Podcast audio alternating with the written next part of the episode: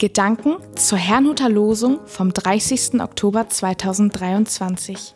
Der Losungstext aus Jesaja 32, Vers 17 lautet: Das Werk der Gerechtigkeit wird Friede sein und der Ertrag der Gerechtigkeit Ruhe und Sicherheit für immer. Der Lehrtext dazu steht in 1. Johannes 2, Vers 29. Wenn ihr wisst, dass Jesus Christus gerecht ist, so erkennt ihr, wer die Gerechtigkeit tut, der ist von ihm geboren. Es spricht Pastor Hans-Peter Mumsen.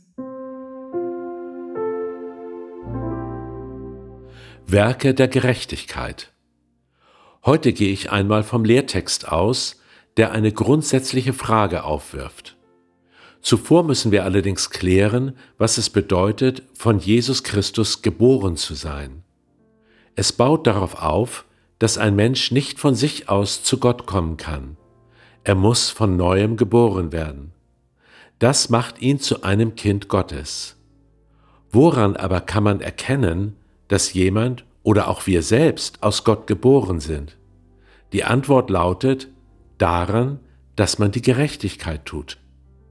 Widerspricht das nicht dem Geist des Evangeliums, dass wir allein durch den Glauben und Gottes Gnade zu seinen Kindern werden?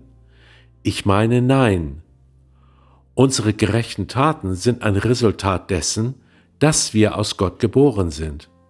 Um es mit einem Beispiel zu illustrieren, man muss nicht nass sein, um ins Wasser zu steigen.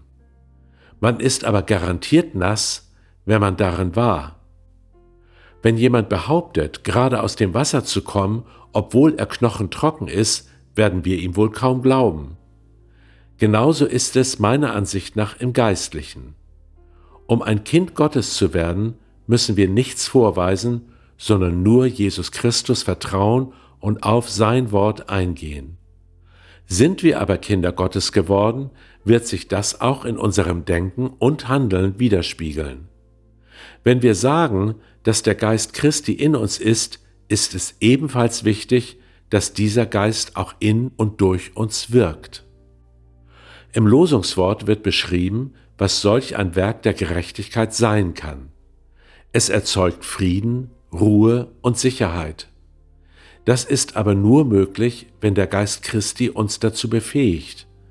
Deshalb heißt es kurz vor dem Losungswort, wenn aber der Geist aus der Höhe über uns ausgegossen wird, dann wird die Wüste zum Garten und der Garten wird zu einem Wald. Was bedeutet das nun für uns?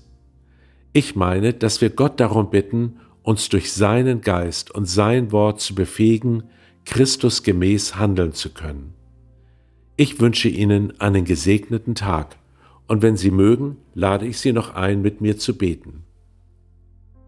Vater im Himmel, ich danke dir, dass ich dein Kind sein darf. Ich bitte dich aber auch darum, dass mein Handeln deinen Willen widerspiegelt. Erfülle mich bitte mit deinem guten Geist und befähige mich so zu denken und zu handeln, dass es dich ehrt. Das bitte ich in Jesu Christi Namen. Amen.